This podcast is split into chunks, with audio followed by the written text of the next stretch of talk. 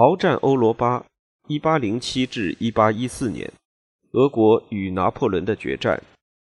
多米尼克·利芬著，吴田、王晨译。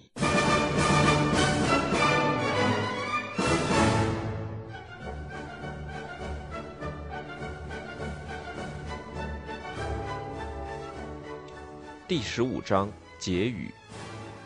俄军离开法国不到一年，百日王朝。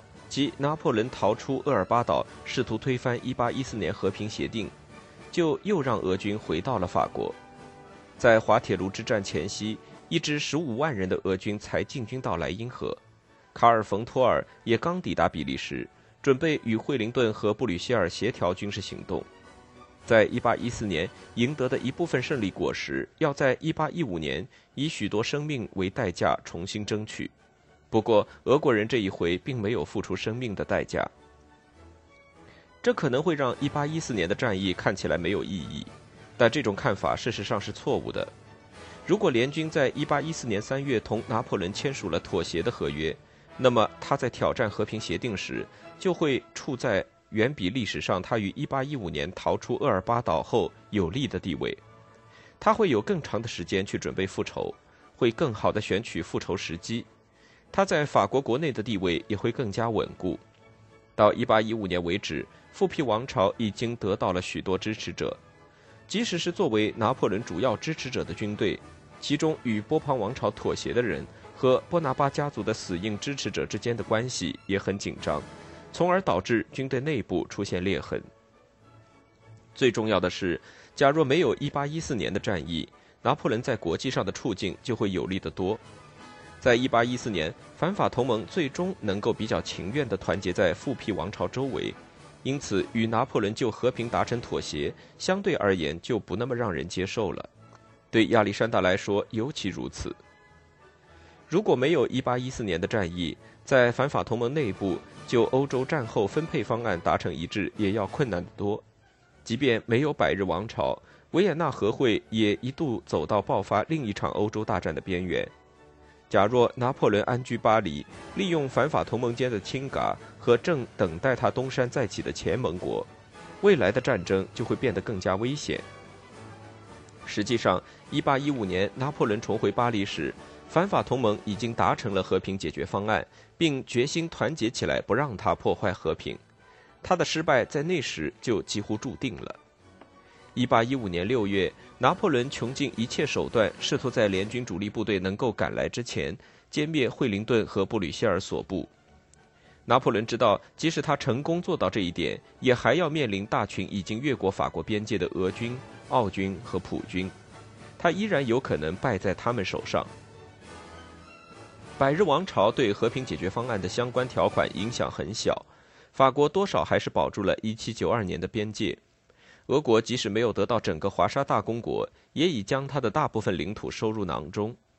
普鲁士吞并了萨克森的一部分，还得到了威斯特伐利亚和莱茵兰，以便防御法国的收复失地运动。在奥地利和普鲁士的领导下，十分松散的德意志联邦也建立起来。不过，它远没有满足德意志民族主义者和自由主义者的希望。尽管这两者的数量实际上要比后来的民族主义史学家们所声称的少得多，意大利的状况实际上更没有满足人民的愿望。它在1815年后是由哈布斯堡霸权卵意下的许多狭小邦国组成的。对俄国人来说，和平解决方案的关键点在于波兰和德意志。关于前者，内塞尔罗德的许多可怕预言被证明是正确的。亚历山大的确认真考虑过建立一个联邦化的、拥有代议机构的俄国。比起目前的专制帝国，立宪的波兰王国也许会更适应这样的俄国。然而，考虑到俄国的实际状况，可以理解他放弃了这一想法。很快，俄国君主的两个角色——专制沙皇和波兰立宪国王——就积累了足够多的矛盾。1830年的波兰起义终结了波兰境内的立宪统治尝试。而俄国军官在1825年发动的所谓“十二月党人”运动，相当大程度上也是出于被伤害的俄罗斯民族自尊心。波兰人竟得到了俄罗斯精英无法获得的自由。在1815年后的一个世纪里，波兰人对俄罗斯帝国的经济贡献很大，但是就政治层面而言，居住在前华沙大公国领土上的波兰人和犹太人都给俄国政府惹出了许多麻烦。吞并大公国也没有显著增强俄国的战略地位。与之相反，到一九零零年时，它已经可以被视为俄军的潜在陷阱。从俄国利益的角度来看，一八一五年对德意志的处理，到那时也已经被视为错误。德意志日益强大的实力已经对俄国形成了挑战，而一个以莱茵河为国界的法国会大大舒缓俄国的担忧。当然，以后见之明评价国务活动家的努力是不公平的。吞并华沙大公国所造成的一部分困难是能够预见的。事实上，在吞并之前就有人预见到。但从俄国角度而言，波兰问题的明确答案实际上是不存在的。这甚至比英国在爱尔兰所要面临的问题严重的多。也没有人能够预想到，通过工业革命和德国统一，在1814年还很虚弱的普鲁士会变成对俄国自身和整个欧洲的威胁。虽然如此，对此后欧洲历史的了解。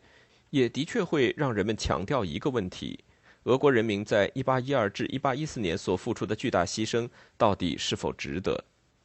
这不仅是关于俄国人民在战争中承受多少苦难的问题，一如既往的胜利赋予现有政体合法性，使其进一步强化；而在当时的俄国，政体植根于独裁政治和农奴制度，认为俄国取得了胜利且安全无虞。这种想法让激进的内部改革失去了动力。尼古拉一世1825至1855年实行的保守统治，一定程度上也是源自俄国拥有霸权和安全的意向。这一意向，直到俄国输掉了1854至1856年的克里米亚战争时，才宣告破灭。失败使得尼古拉之子亚历山大二世皇帝领导进行了一系列现代化改革。然而，俄国在1815年没有手段去执行两代人以后发生的激进改革，这首先意味着拥有受过教育的改革核心。相信被拿破仑击败就会让俄国出现一个成功的自由化方案是天真的。认为尼古拉的保守主义是俄国在1815至60年相对于西北欧越发落后的根本原因，这种想法就更没有根据。工业革命所需要的动力远远超过那个时代的俄国政府所能控制的范畴，它需要相当的教育程度和人口密度，这两样俄国都缺乏，还要把煤和铁放在一起，这在俄国只有引入铁路以后才可能发生。无论如何，提出在1812至1814年所做出的牺牲是否值得的问题，就暗含着一个想法，即俄国可以另有选择。同往常一样。普通的俄国人自然没有什么可选，毕竟整套俄国政治体制的设计逻辑就是为了否认这一点。然而，俄国政府在1807至1814年事实上也无从选择。到1810年下半年为止，俄国在巴黎进行的出色情报活动，让亚历山大完全有理由预见到法国将会进攻俄国。1811年，来自多方面的军事情报也证实了这一点。如果亚历山大对拿破仑做出让步，那么一段时间内的确有可能避免战争。但是到1810年为止，紧随拿破仑大陆封锁体系所付出的代价，已经明确损害到俄国作为大国的经济基础。俄国越虚弱，拿破仑就越容易重建一个大波兰，这既在他的权力范围之内，又符合他的利益。将一部分亚得里亚海海岸归还给奥地利，可以轻松安抚哈布斯堡接受这样的欧洲新秩序；以摧毁普鲁士来补偿萨克森国王，则会同时符合法国的两种利益。这样，即使不能建立囊括欧洲的法兰西帝国，也会让法国的霸权至少在短期内遍及全欧。没有俄国政府，会不经战斗就让它成真。就算一个俄国君主尝试对法国听之任之，虽然这几乎不可能发生，他也会被推翻。如果法国的霸权持续下去的话，也许此后的欧洲历史会稍微幸福一些。但没有人能够期望亚历山大的政府预见或接受这一点。正如亚历山大的一些顾问所预测的那样，摧毁拿破仑的后果之一就是英国势力大增。滑铁卢会战之后的一个世纪里，英国付出从历史角度来看相对较小的生命与金钱代价，就在世界上独领风骚。俄国的自尊和利益有时会受到英国霸权的伤害，这在克里米亚战争中最为明显。从长远角度而言，英国的霸权也意味着自由民主原则在全球占据主导地位。这一原则对任何形式的俄罗斯帝国都是致命的。但这已经是在展望未来了。在一八一五年，惠灵顿和卡斯尔雷至少和亚历山大一样讨厌民主。俄国在拿破仑时代的政策绝无可能阻止英国的工业革命，也不可能阻止工业革命对英国霸权产生的影响。此外，在一八一五年后的一个世纪里，俄国在财富和人口上都有极大的增长，从融入以英国为保护者的世界资本主义经济中受益匪浅。在19世纪和20世纪，俄国害怕意欲主宰欧洲的陆上强国都远胜于害怕英国。俄国为何要和拿破仑作战，并不非常令人困惑。俄国怎样和他作战，以及为何俄国竟会获胜，则是更大也更有趣的问题。为了回答这些问题，我们需要摧毁已经得到广泛承认的神话。西方人在考虑俄国在击败拿破仑过程中扮演的角色时，常被这些神话主导。这一点毫不令人吃惊。从来没有西方学者或军人曾在俄国资料的基础上，从俄国视角对此加以研究。仅从敌人和合作伙伴的视角诠释一个国家的战争努力，是注定要出问题的。在欧洲民族主义正大行其道的时代，更是如此。挑战俄罗斯民族神话的任务则有趣得多。也困难得多，这些神话自然绝不可能都是假的。俄国军队和人民在1812年展示了伟大的英雄主义，也蒙受了巨大的损失。然而，关于击败拿破仑的俄国神话中那些奇异且独一无二的元素，实际上低估了俄国所取得的成就。最基本的原因在于，击败拿破仑的俄国是一个贵族的、王朝的、多民族的帝国。仅仅为了俄罗斯民族神话就埋藏拿破仑时代的事件，而在埋藏时又做得过于幼稚，这就不可避免地遗漏掉了许多和战争努力相关的事情。把托尔斯泰称为造成这一误解的主要恶人，在一定程度上是幼稚的。托尔斯泰是一个小说家，而非历史学家。他书写的是若干人物在1812年之前和1812年的心态、价值观和体验。但战争与和平给大众对拿破仑被俄国击败这一事件的看法所造成的影响，远胜于迄今为止出现过的所有历史书。托尔斯泰否认任何人为因素在1812年发生的事件中起了理性指引的作用，暗示军事的职业化是一种得意之病。他的想法轻易地影响了西方人对1812年的诠释，将法国的失败归咎于冰雪或运气。托尔斯泰的小说终结于1812年12月的维尔纳，这也让俄国人和外国人更进一步大体遗忘了俄国在1813至14年所取得的巨大成就。俄国人甚至让他们的军队横穿欧洲来到巴黎，更不用说一路上击败拿破仑了。这造成的一个问题是，俄国这样的关键角色被边缘化或者被误解了。它导致解释拿破仑帝国为何倒台、怎样倒台的问题时产生了严重的错误，这也造成了对1812年所发生的事件的误解。明白亚历山大和巴克莱德托利一直计划进行一场漫长的战争是十分重要的。他们希望这场战争以在俄国土地上进行的战役为开端，这会令拿破仑精疲力竭，但他最后将以俄国推进到欧洲，组织起反拿破仑的新同盟告终。俄国击败拿破仑的一个重要原因是他的领导人比拿破仑更会思考。拿破仑在1812年未能理解俄国的社会和政治，也没能利用俄国的内部弱点。他希望得到亚历山大、俄国精英甚至哥萨克暴动的帮助。这样的天真想法让他停留在莫斯科，最终毁灭了他的事业。与此相反，亚历山大十分了解敌人的优势和弱点，并充分发挥了他的洞察力。早在法军入侵之前，他就准确意识到拿破仑所希望、所需要的是何种战争。俄国人计划并执行了与之完全相反的一种战争，一场漫长的防御战役和一种将会发挥自己优势攻击拿破仑劣势的人民战争。